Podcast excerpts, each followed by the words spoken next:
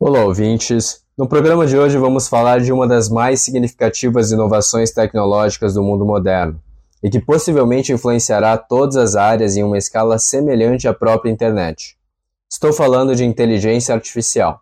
Em novembro de 2022 foi lançado oficialmente para uso por qualquer pessoa com acesso à internet no mundo o ChatGPT, um gerador de textos por inteligência artificial criado pela OpenAI uma empresa cuja missão é criar inteligências artificiais de forma segura e responsável, acessíveis ao maior número de pessoas possível.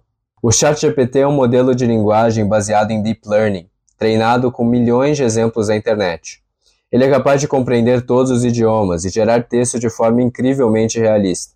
É capaz de sintetizar livros inteiros ou explicar conceitos complexos em qualquer quantidade de palavras ou parágrafos que lhe for demandado. Consegue planejar dietas personalizadas, pode ajudar a planejar cronogramas e organizar o seu tempo, e até mesmo criar modelos de negócio. Uma das áreas de maior destaque da inteligência artificial, no entanto, é a sua capacidade de gerar códigos a partir de ideias, podendo ajudar os usuários a criar sites, APIs e aplicativos sem necessariamente saber programar. Para especialistas, a inteligência artificial ainda tem habilidades seriamente limitadas mas é importante lembrar que ela é apenas um bebê com poucos meses de vida. Porém, com sua alta velocidade de aprendizado, é difícil prever o quão expandidos serão os limites da inteligência artificial quando essas já tiverem 10 ou 20 anos de idade e treinamento intenso. O que é certo é que esse lançamento marcou o início de uma nova era de conhecimento exponencial, onde inteligências artificiais ajudarão os humanos a organizar e acessar todas as informações que a humanidade criou até agora